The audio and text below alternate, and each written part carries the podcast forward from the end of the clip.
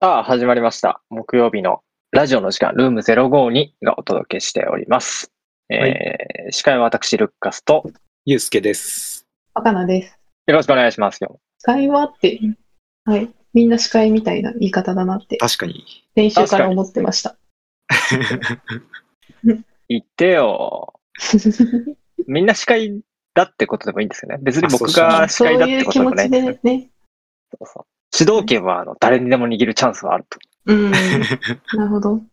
ただし、声は僕が一番出す。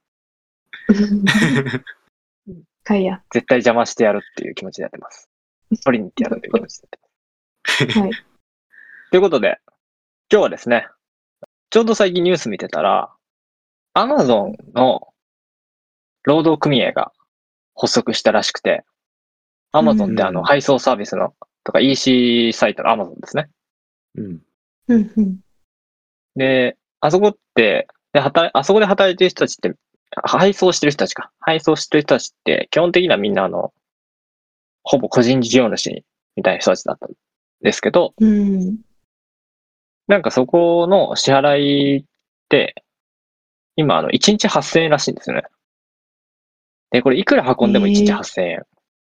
えー、えー、そんなん一個しか運ばんやん。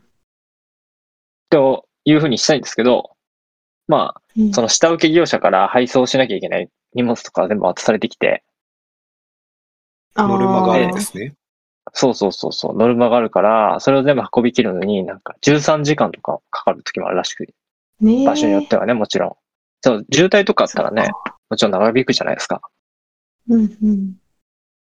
で、そうすると、もうそれだけで、そ、そんだけ働いても8000円しかもらえない。うん。昔はなんか荷物1個あたりいくらみたいな感じだったんですけど、うん。その制度が変わってしまったことで、もうなんかほぼブラック労働みたいな感じになっちゃってるらしいんですよ。うん。。まあそういう人たちもいると。で、それに対して、こうちゃんと労働組合を発足しようという動きが今あるらしいですね。うんで、まあ、どうなんですか労働組合っていうのは、僕は、とりあえず今までフリーランスでしか働いたことがないので、どんどん。あとはまあベンチャーとか。うん、そういうとこっても大体労働組合なんてないんですけど、うん、まあ、そうするとやっぱりなんか立場としては、企業よりも弱いなっていう感じはします。ところ、ところどころでそういうのを感じます。うん。だあの、皆さんどうです若菜さんとかね、ある程度。まあ、組合ってなんか、ありますよね。入って知ったんですけど。なんかやるの入ってから。何ヶ月に1回か、この日は残業しちゃダメですみたいな日があって、うん。まあ、ある意味ストライキとして、みんなで、こう、労働環境について話し合うみたいな。へえ、あ、それは、会社の仕事をや、うん、休んで、そこの労働組合のとこに行って、大体その仕事終わりの仕事終わりに何時から何時って決められてて、うん、昔は一つの部屋に集まってたらしいんですけど、今はオンラインで、まあ、どこにいてもいいから、っていうので、まあ、みんなでちょっとずつ意見を言って、で、なんか、その、経営側に提示するっていうのがあったりしますね。へえ。へでも、なんか、言っていいのかわかんないけど、オンラインになってから仕事しながらやったりしてます。うん、うん。 まあ、そういう人はいるだろうけ ど、それを使って提言したりする人もいるわけだよね、もちろん。うんうんうんうん。なんか変わったりとかしたことあるのそれで。いやー、まだわかんないですけど、そんなに経ってないので。とか。でも、まあ、細かいところで言えば、変わってたり、こう変えよう、経営側が変えようとしてるのを、ちょっと阻止した、なんかちょっと、こう条件を変えたみたいなのは聞いたことあります。へー。へーでもそれこそそのおじさんとかは、昔はもっと、俺らは勝ち取ってたんだみたいな話は、あるらしいです。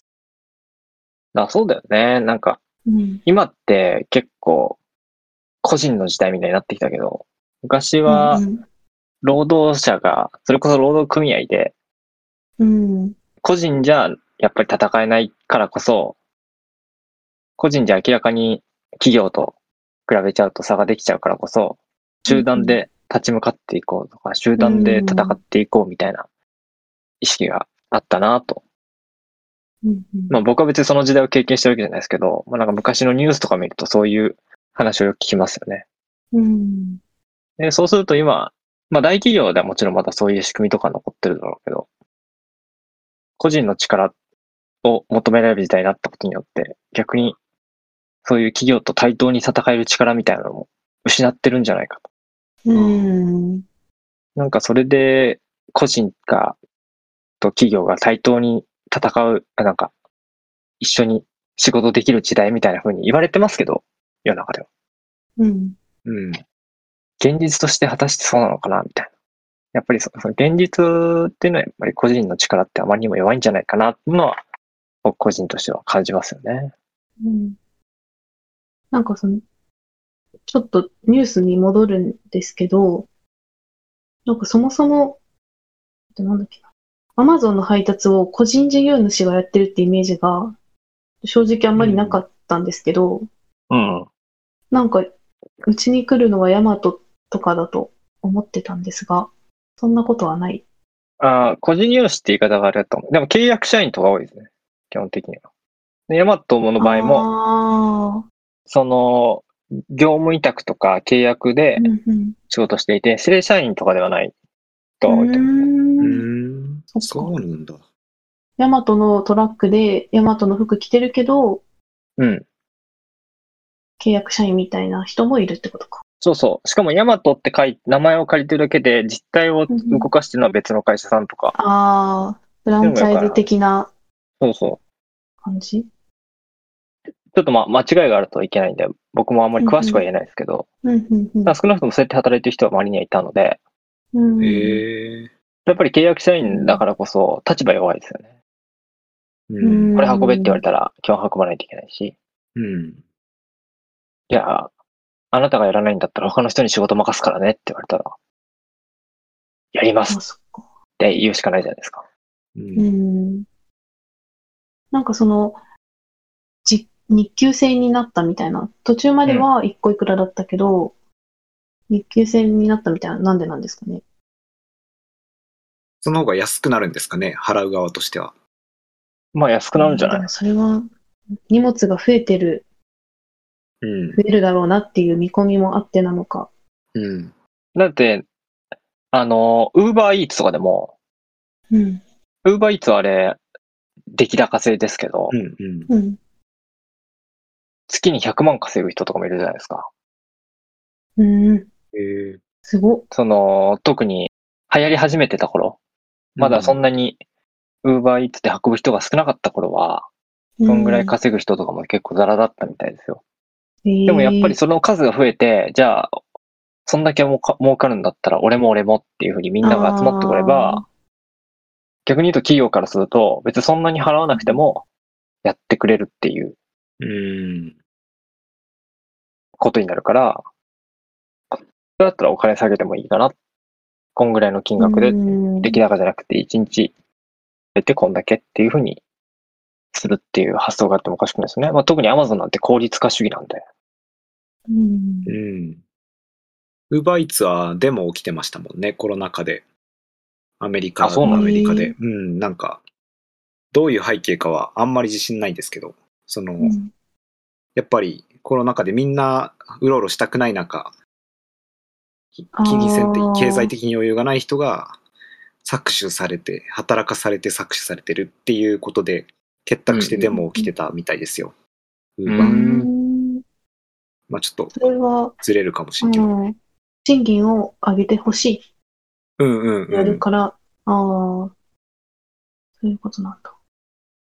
でも本当に何でも配達できて便利だなって、もうなんか宅配ボックスの家とかも絶対増えてるだろうし、うんって思う一方で搾取されてる人がいるんですね。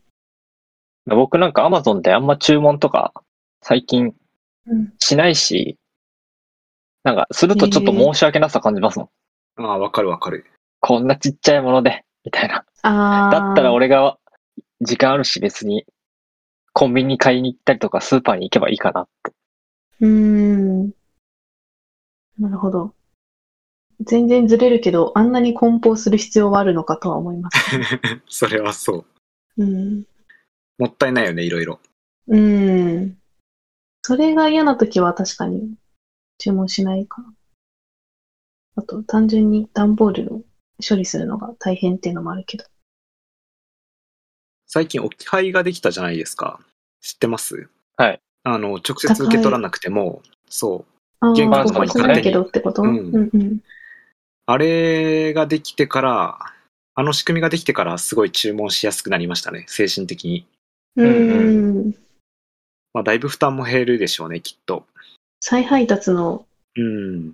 問題そう、再配達の方が多いって聞いたことあるんだよね。いや、なんか常識的な人ならなるべく受け取れるようにするだろうと思ってたんだけど、案外そうじゃない人多いらしくて、とりあえうんず直近に来るように頼んどいて、再配達も受け取れるか時間はわかんないけど、とりあえず直近に頼んどいてって言って、まあ3回目かうん4回目ぐらいで、やっと受け取れてよかったみたいな人って結構いるらしくて、うんうん。うん、だから再配達の問題がもし解決されたのであればちょっとはマシになったかなともうん。思うけど、実態はどうかは分かんないですでもあれ、いつもそれを使ってる人、使ってるわけじゃないもんね、みんながね。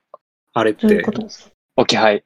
置き配を、ああそうですねああ。僕とかも置き配、あんまり知らなかった時は本当申し訳なかったけど、い家にいたけど、あの、うん家の2階だとあんまりピンポンの音が聞こえなくて、気づうんかないって。うん。いるんだけど気づかないっていうことがあって。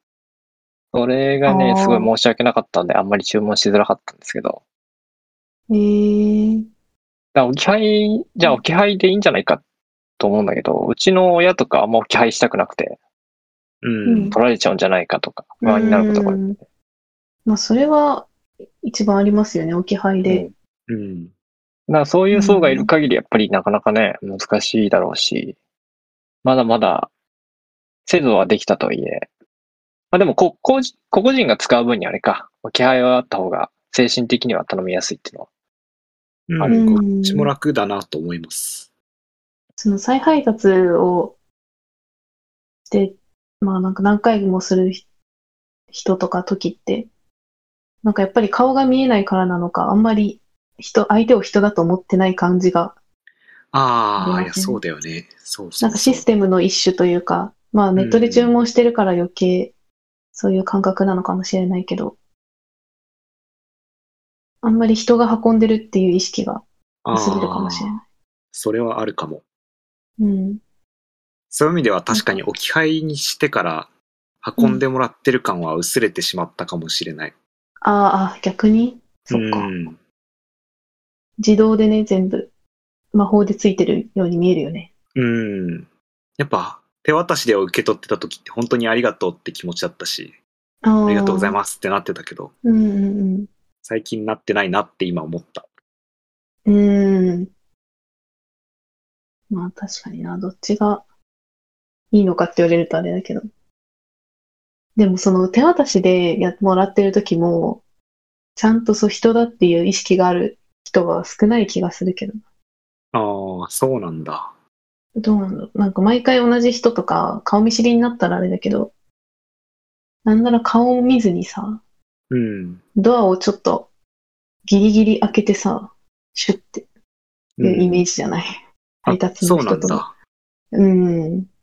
あ、みんなそんな冷たいの、なんかまあ、プライバシー的な意識もあるかもしれないけまどあ、そうだよね。そう、まあまあ。うん、どうなんだかな。なんかまあ、顔を覚えてる、毎回同じ人だったらね、いいけど。あとはまあ、ちょっと労働組合の、労働組合の話に少し戻るんですけど、あ戻りましょう、戻りましょう。戻りましょ